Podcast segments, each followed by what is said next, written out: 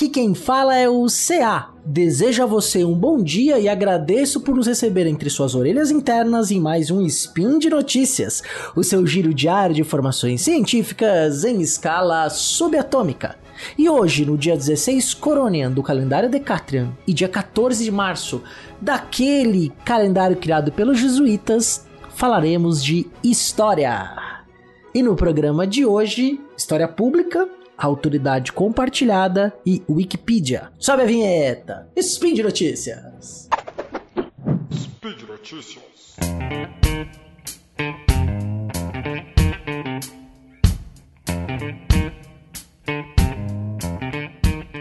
Juntos novamente em mais um Spin de Notícias para falar sobre história. E hoje eu vou é, retomar alguns pontos que eu já abordei em outros spins mas acrescentando um estudo muito interessante que foi publicado na Revista Brasileira de História, que é uma das principais revistas acadêmicas da área no Brasil, que é ligada à Associação Nacional de História, que conta com o melhor ranking de avaliação no Qualis CAPES.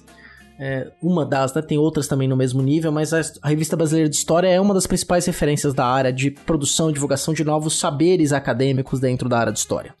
E em 2020 foi publicado um artigo intitulado Negociando Autoridades, Construindo Saberes.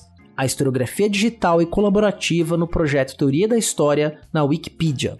Escritos pelos professores da Universidade Federal de Santa Catarina, Flávia Florentino Varela e Rodrigo Brajo Bonaldo. Eu vou explicar primeiro qual foi o projeto, né? Eles construíram uma ideia, né? O projeto, vou até ler aqui, abre aspas aqui, né? O, ob o objetivo do projeto de extensão é o de fazer bolsistas e voluntários produzirem, sob orientação de professores universitários, verbetes qualificados na área da teoria da história e história da historiografia. Então, é, criaram um projeto de extensão a fim de é, promover uma escrita com um viés acadêmico, mas dentro da linguagem do Wikipedia, né, que for acessível a grandes públicos, quer dizer, dentro do princípio de história pública, já vou explicar novamente o conceito, é, dentro de temas muito específicos da história e da história da historiografia, como por exemplo, história dos conceitos, história pública, história do tempo presente.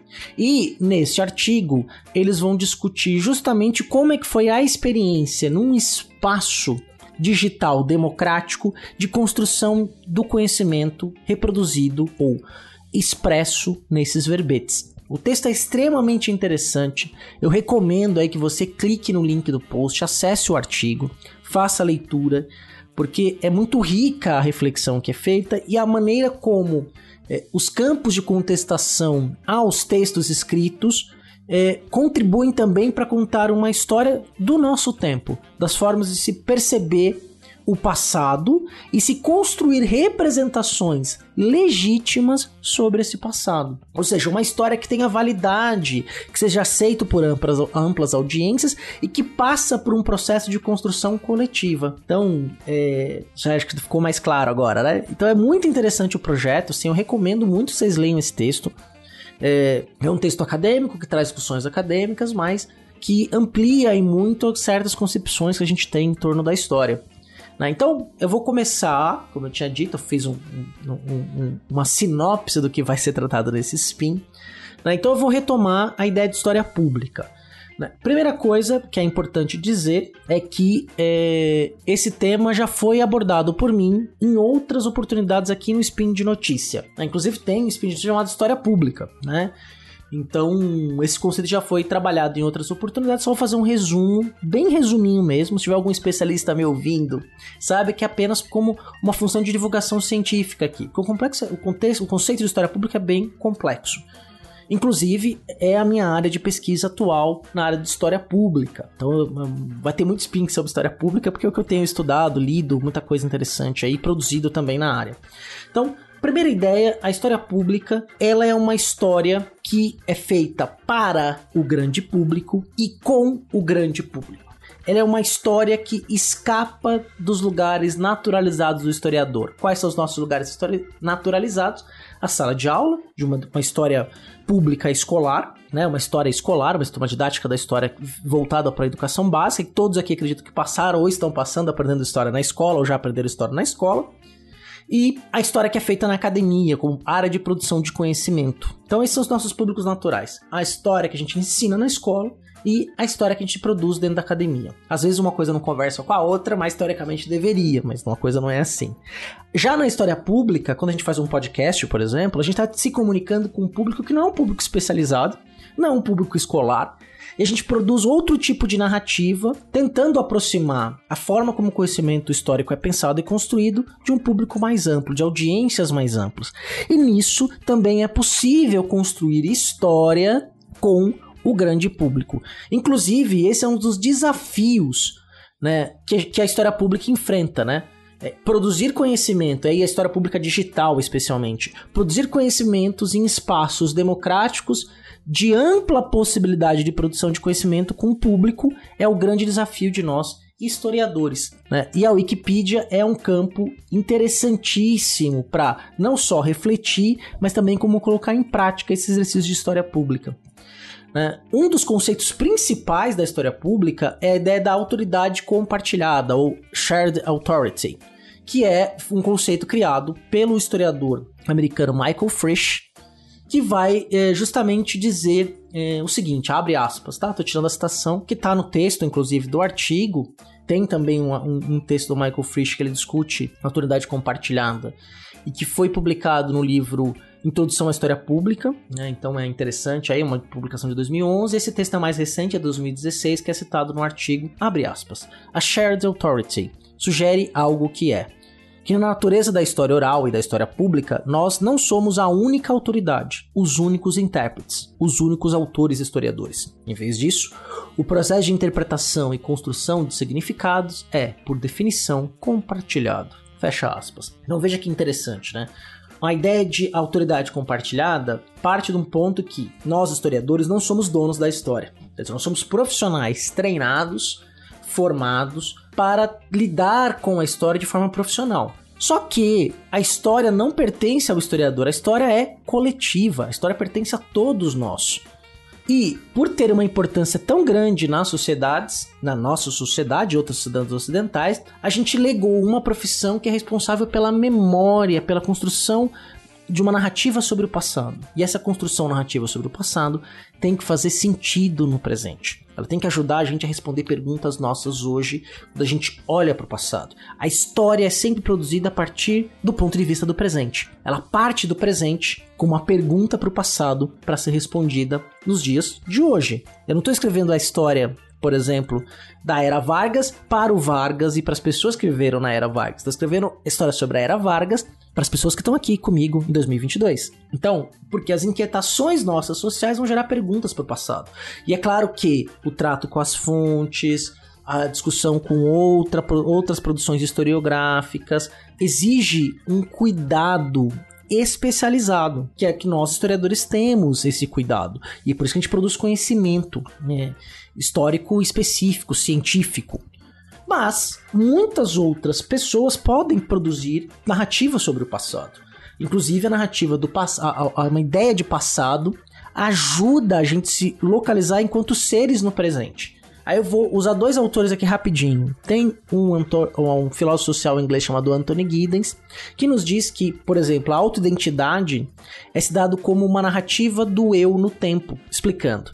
É muito comum quando a gente conhece uma pessoa nova, ah, entrou na universidade ou entrou no novo trabalho, quando a gente começa a se aproximar das pessoas, a gente tem a tendência de contar a nossa história de vida para essas pessoas e a outra pessoa também conta a sua história de vida para nós. E por quê? Porque essa trajetória temporal do indivíduo, a nossa trajetória temporal, ajuda a gente é, construir a nossa autoidentidade.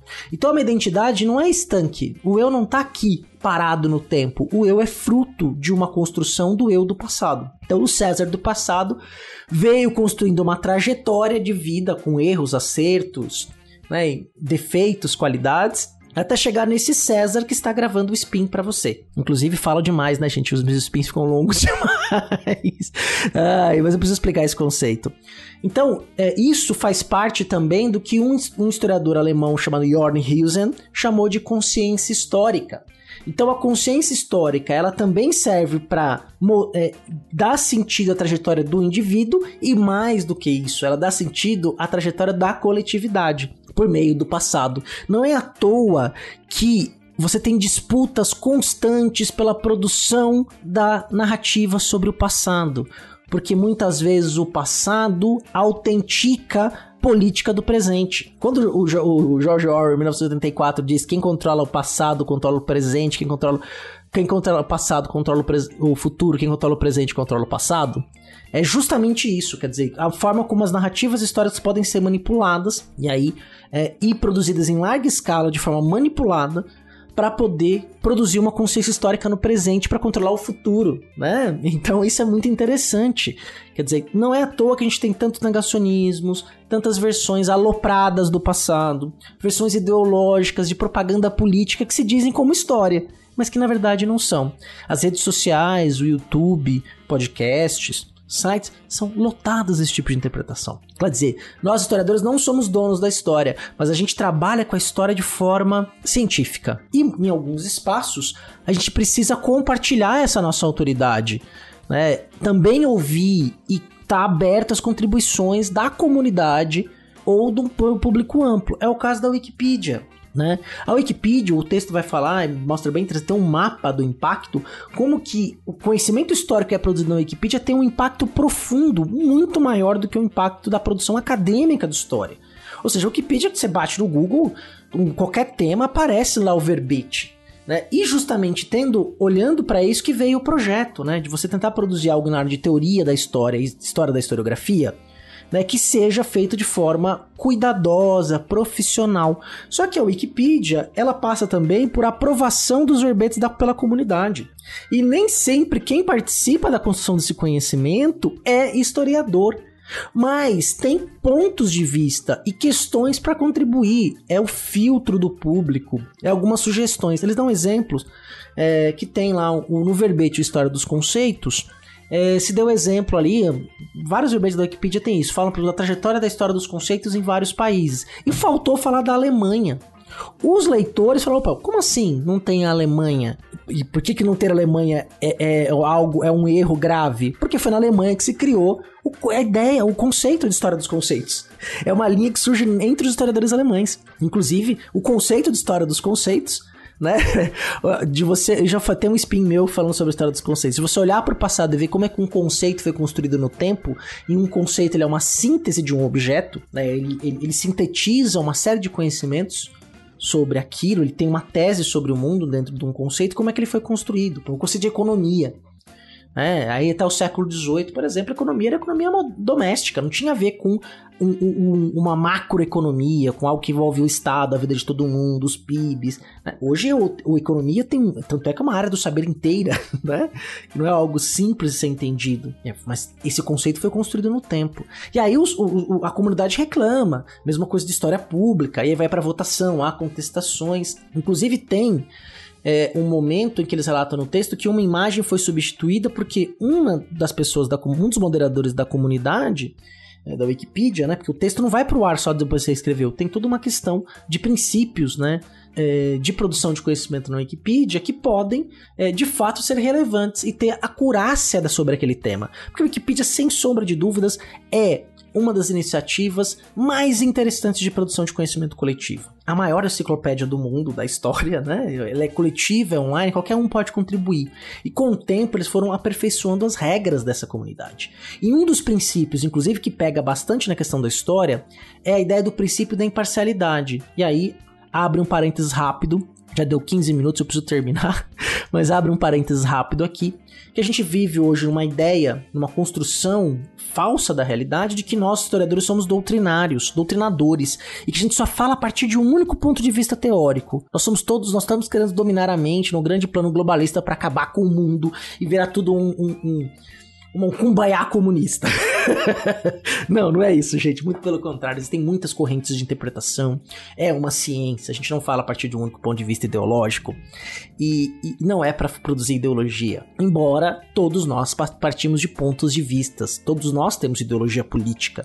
Só que essa ideologia política ela não pode sobrepor a averiguação da realidade. Mas ela vai, por exemplo, se colocar na escolha do objeto existem objetos que a gente escolhe para estudar que tem a ver com a nossa crença de mundo. Só que isso não quer dizer que a gente vai falsear a, nossa pesquisa para encaixar dentro do nosso modelo ideológico. Nós historiadores não fazemos isso. A gente não faz lá só para justificar, diferentemente de algumas iniciativas, não vou dar nome para não dar audiência, muito populares na internet, no YouTube especialmente, que fazem isso descaradamente. Né? Produzem conhecimento de propaganda política.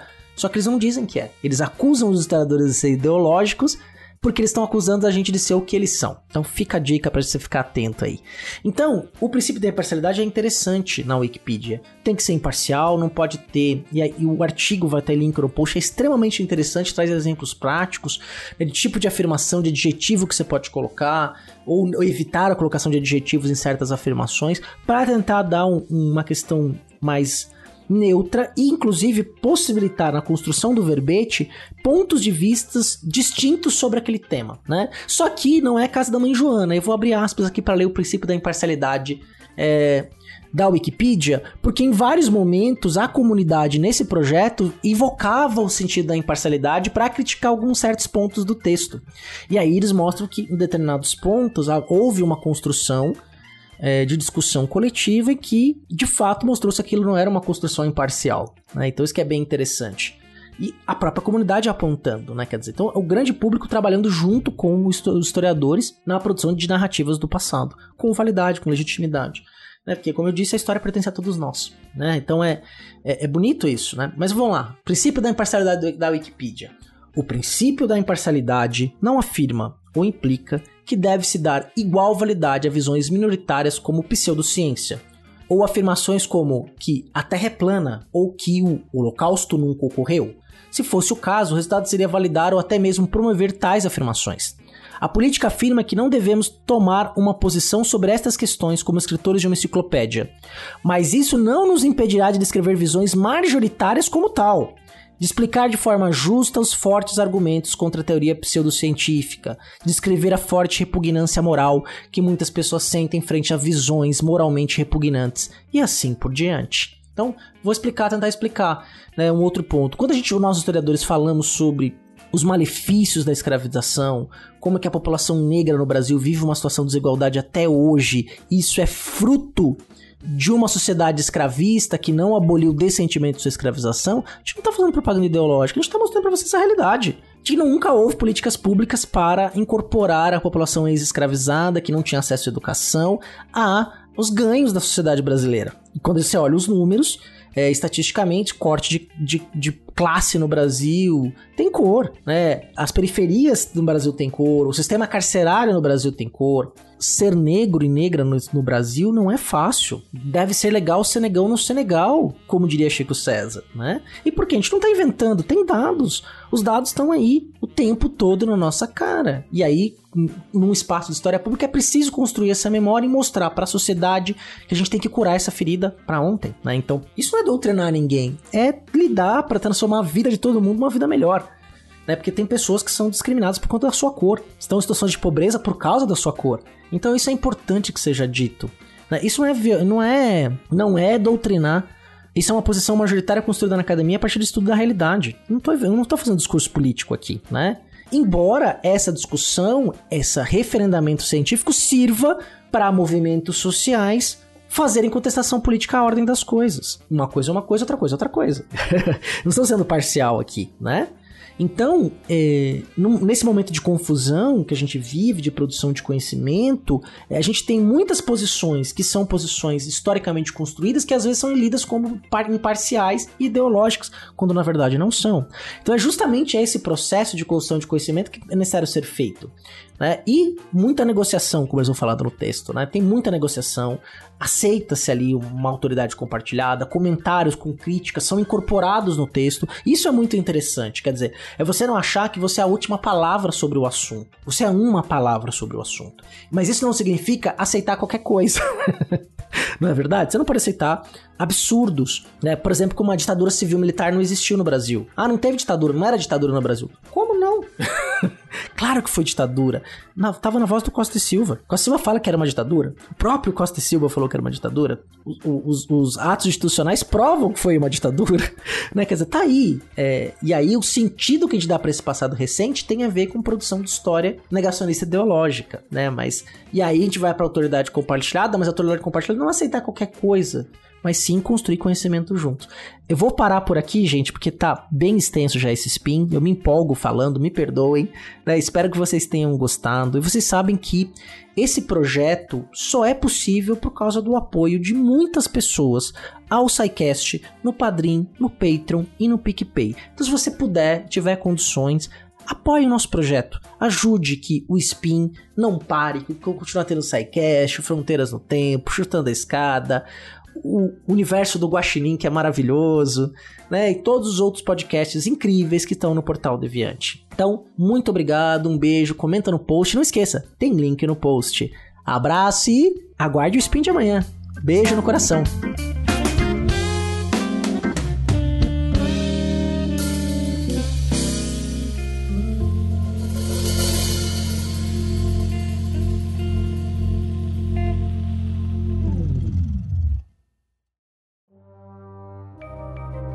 Este programa foi produzido por Mentes Deviantes. deviante.com.br